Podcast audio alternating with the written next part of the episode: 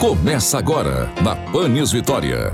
Perrengue. Perrengue. Orientações de como manter uma vida financeira mais saudável. Com Érico Colodete Filho e Patrícia Moura. Feliz ano novo para você que mal começou 2023 endividado até 2024. Patrícia, Patrícia, cadê você, Patrícia? Bom dia, bom dia. Nossa, foi mal. Cheguei a tempo? Chegou a tempo, Vou mais ou buscar menos. o balde que eu chutei no final do ano. Vai dizer que você também não chutou o balde das finanças. Feliz ano novo, seja bem-vindo. Se você tá aí perdido, já começou o ano endividado, vamos esperar o pessoal buscar o balde? Tem muito balde para chutar, Tem hein? muito. Não, para buscar. Tem que chutar. Busca o seu balde, que o programa do Perrengue já vai começar e a gente está assim de novidades e já começamos o nosso programa com notícias. Notícias para 2023 fresquinhas para você, E hein? é isso aí, temos notícias no telão. Então, diretor, puxa a próxima aí pra gente. Ó, vamos falar do novo salário mínimo, foi aprovado no Congresso, o novo salário mínimo para 2023 no valor de 1.320 reais. Outra notícia impactante aí para nós 2023 é a permanência do auxílio emergencial, Auxílio Brasil, no valor de 600 reais, com acréscimo de 150 reais para as famílias que possuem crianças de até 6 anos de idade. A próxima, editor.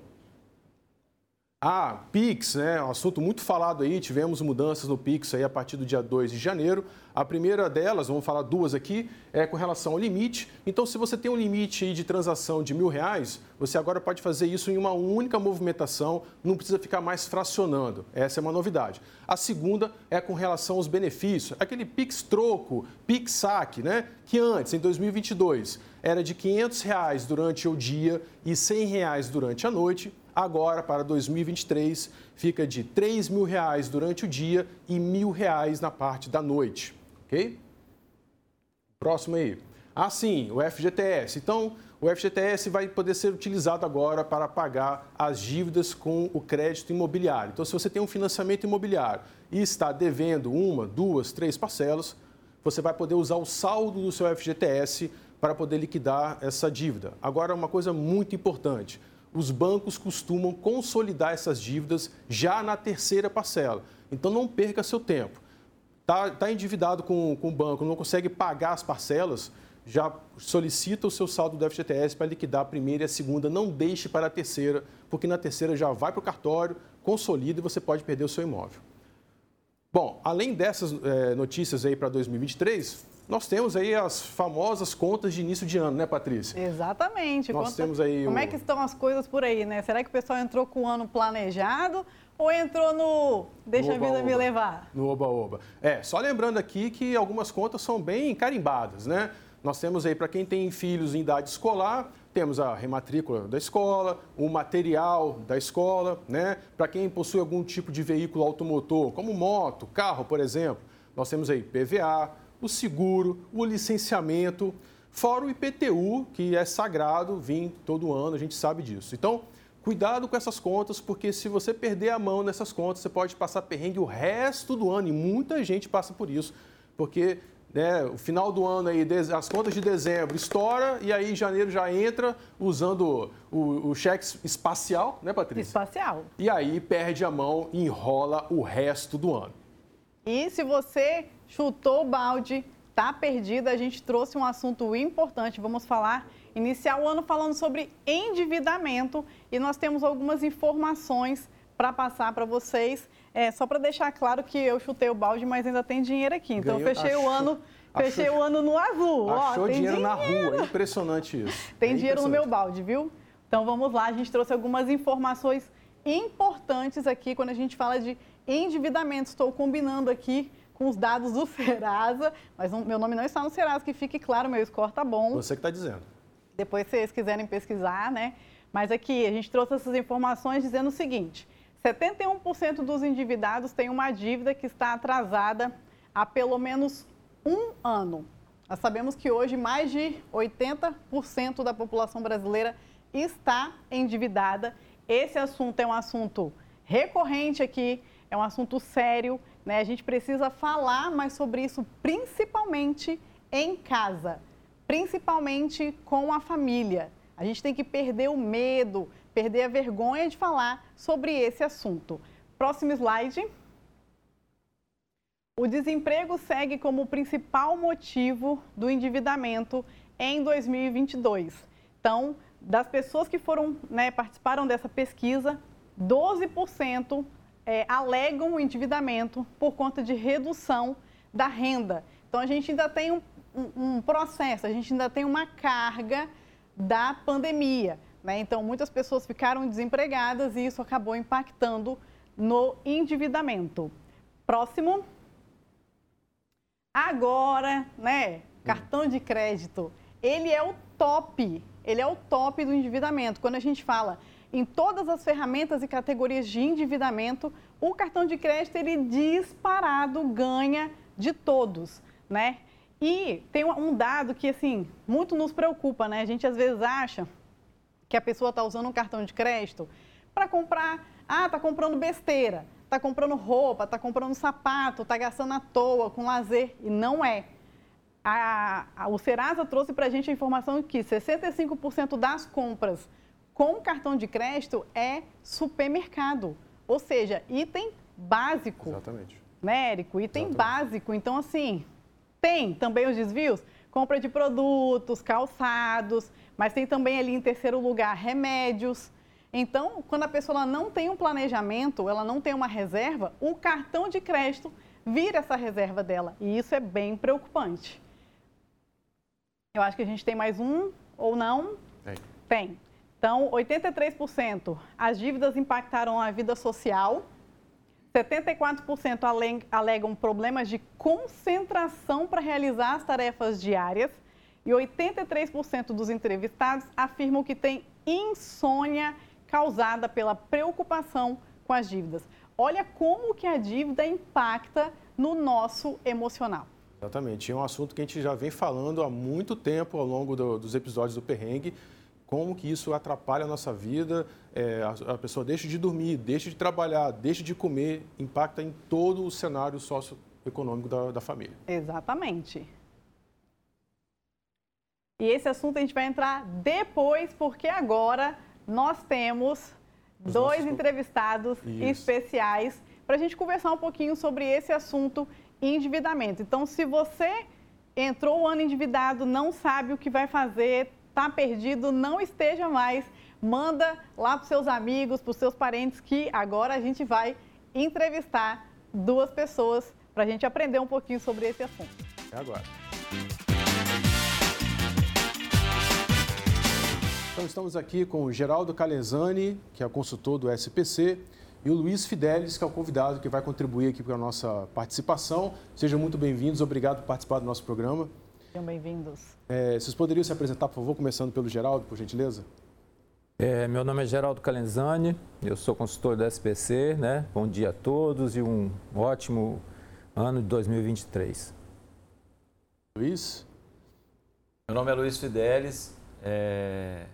eu sou professor e palestrante e também digital influencer e estou aqui unicamente para contribuir com o programa e creio que vai ser bacana o programa de hoje.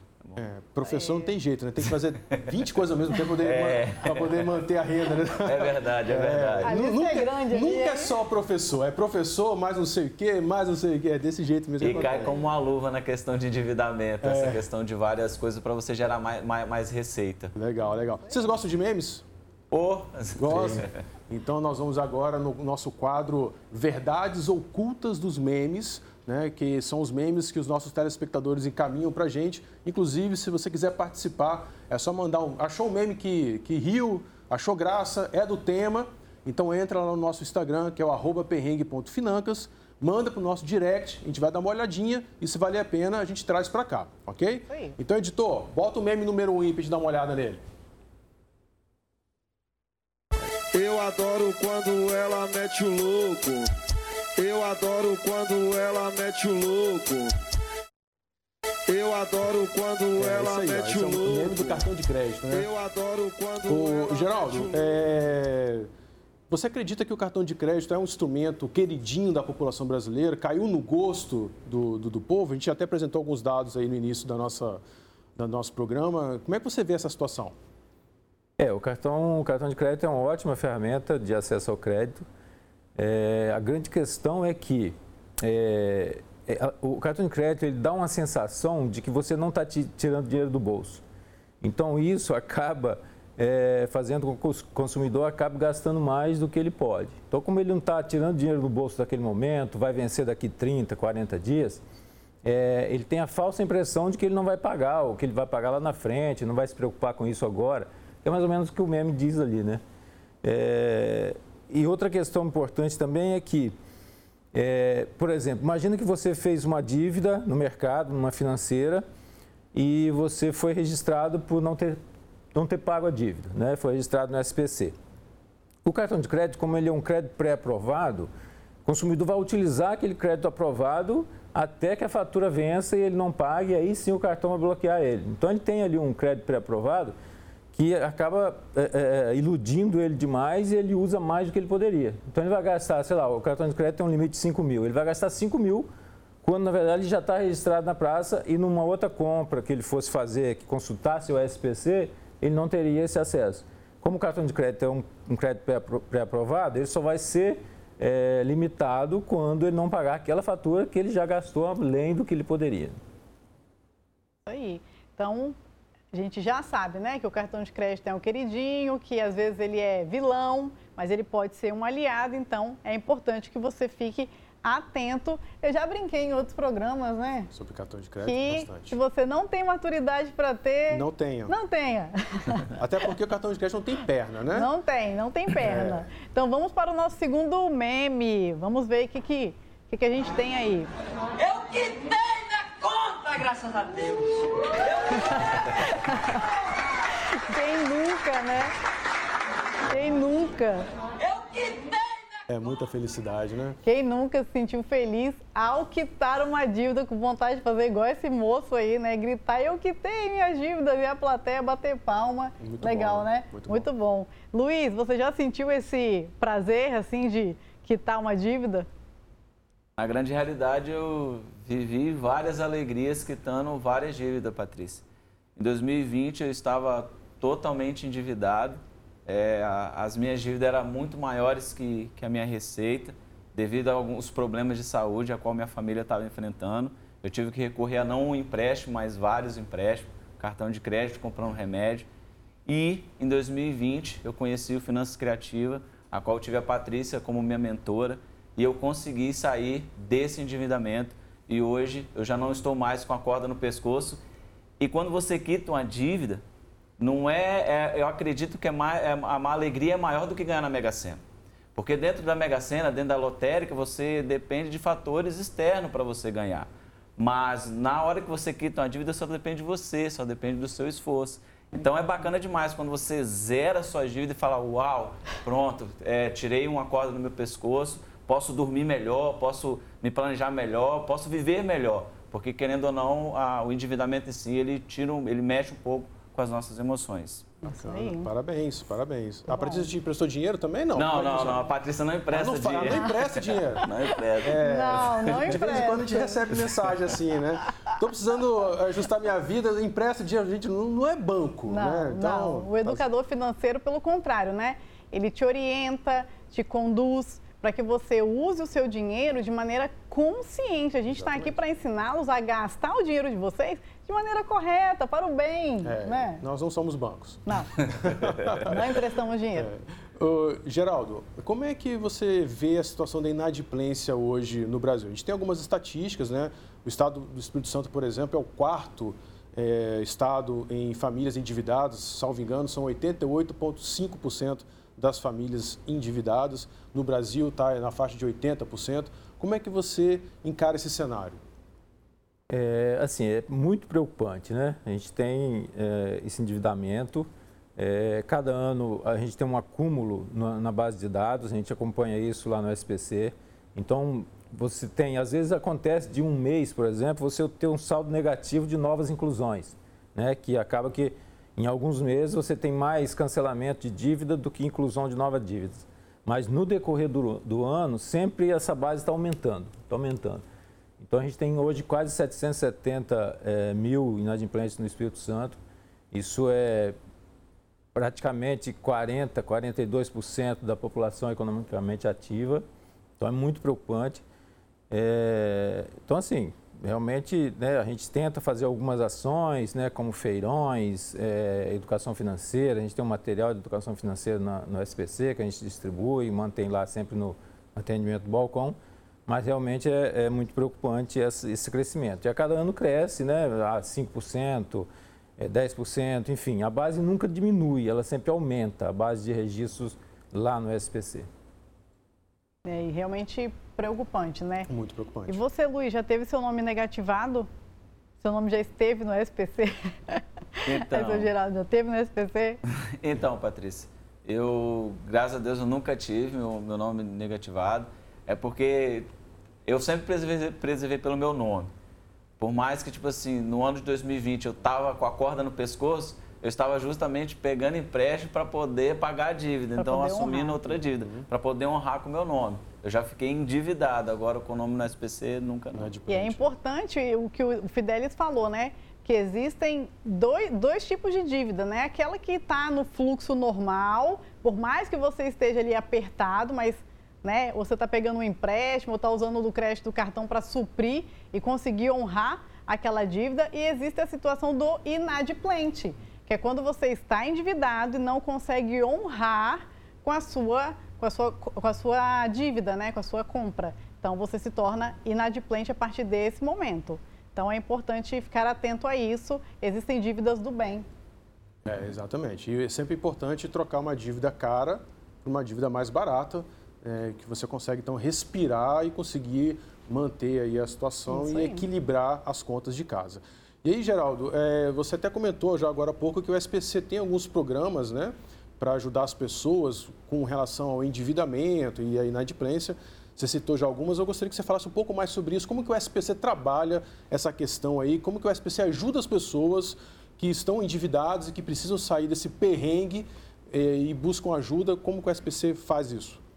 É, a gente tem, primeiro a gente tem um balcão de atendimento, né? Na verdade, todas as CDLs é, do Brasil inteiro, né? aqui no estado e fora também, a gente tem um balcão de atendimento ao consumidor na CDL. Isso né, é definido no Código de Defesa do Consumidor, a gente tem essa obrigação. Então, ali no balcão a gente já dá algumas orientações, sempre que o consumidor precisa.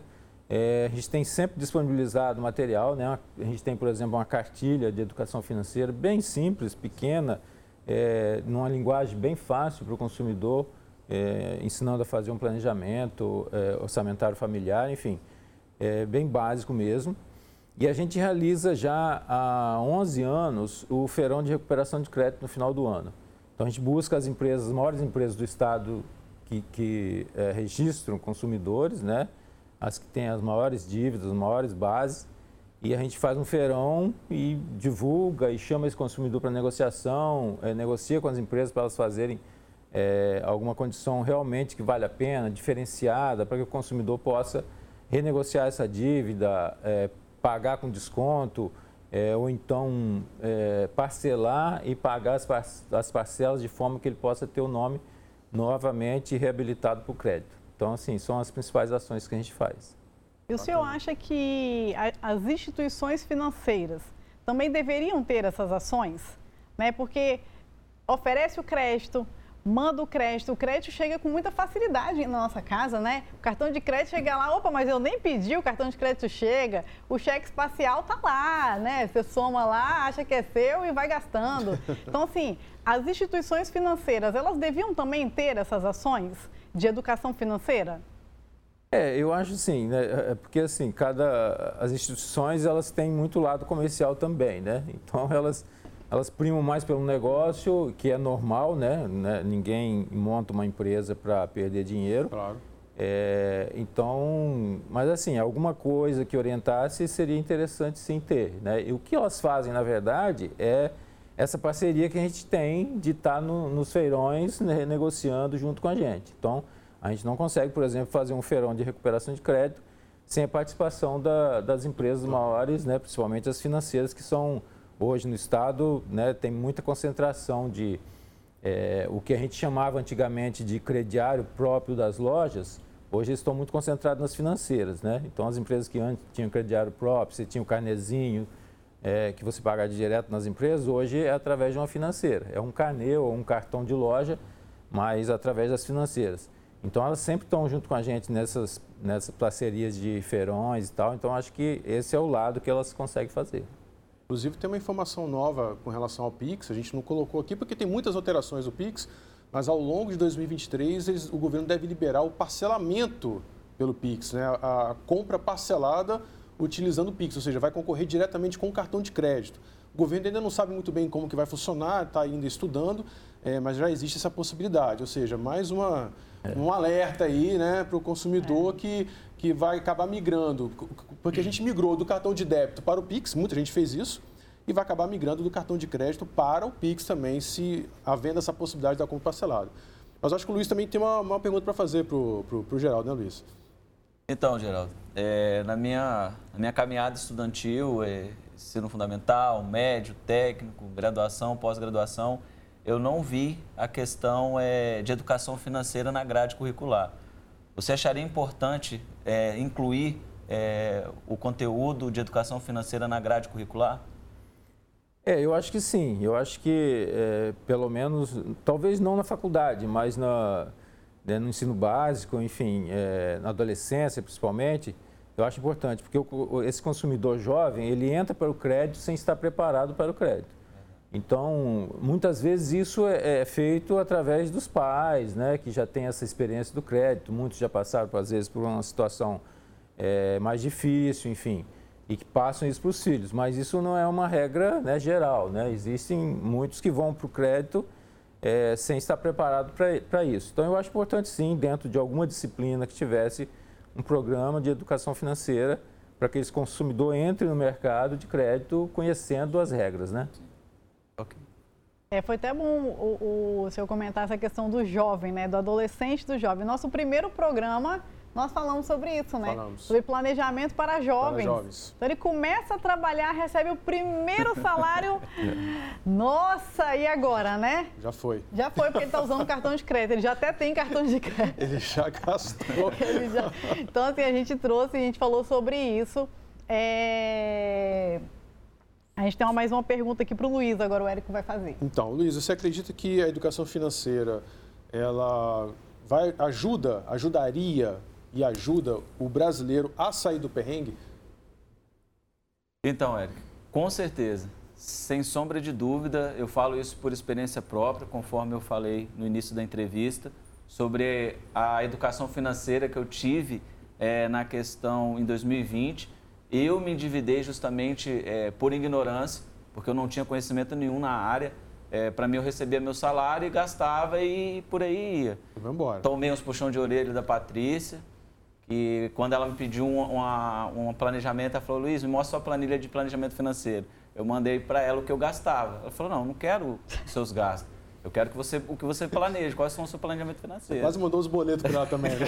verdade, verdade. Que chata, toma aí, promete que paga. paga. Paga esse negócio para mim. Então, a, a, educação financeira, a educação financeira, ela traz para você um alívio, porque às vezes você erra por falta de conhecimento. Uma, uma vez que você consegue ter conhecimento na área, você já não consegue cair mais nas armadilhas que você caía. Perfeito. Porque hoje em dia a, a questão, o crédito é muito fácil. Uhum. Agora que você falou, não sabia da questão do Pix, de parcelar. Com toda certeza as pessoas vão, vão migrar para esse crédito aí, ou somar também. Aí vai mais crédito e, e a, acaba não adquirindo mais receita.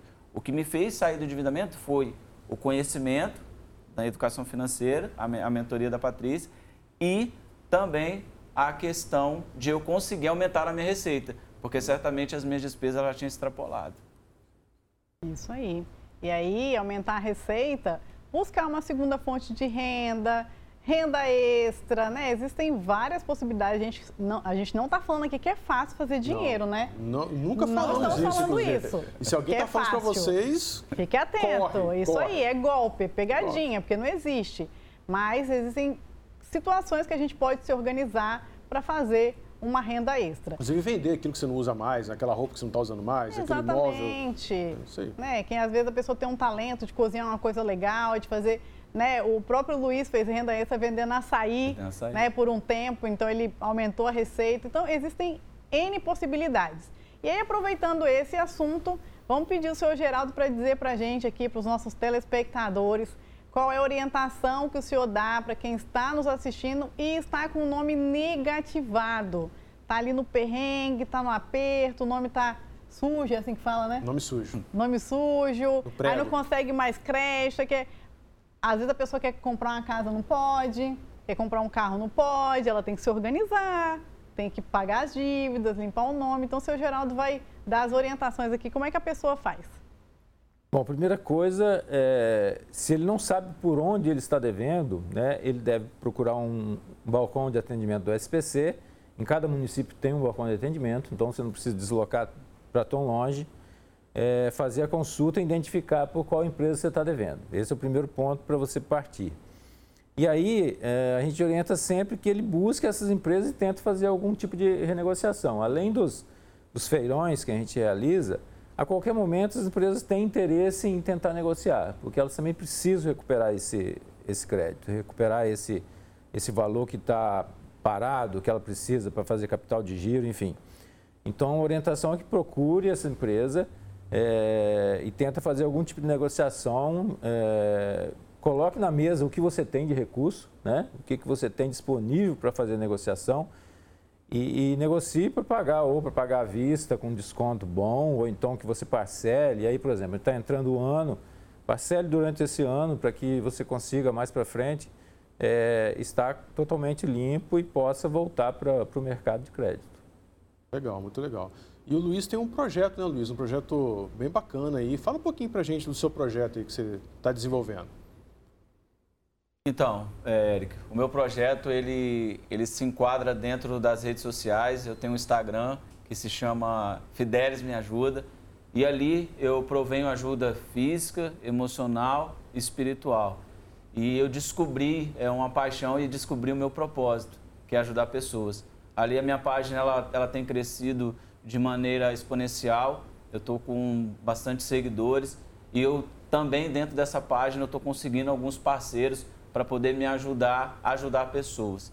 E não tem, não tem, Érica, eu, eu desconheço é uma sensação melhor que você, você sentir de você ajudar o próximo.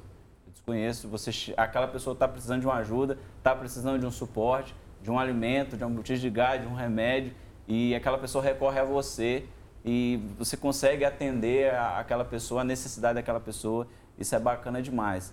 E a gente estamos aí fazendo é, é, disseminando né, o amor é, nas redes sociais, é tantas coisas ruins que a gente vê. Então eu me coloquei nesse propósito de estar tá, é, disseminando o amor, a compaixão pelo próximo. Então, se você quiser, Instagram, arroba Fidelis me ajuda, segue lá.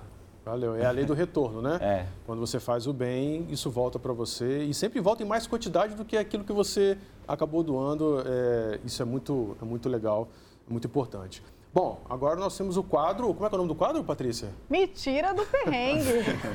Me tira do perrengue é o quadro onde você, telespectador, nos envia a pergunta, também lá no direct do nosso Instagram, manda lá uma perguntinha pra gente e a gente passa a pergunta aqui pra gente poder responder para vocês. Então, editor, bota a pergunta aí para nós aí.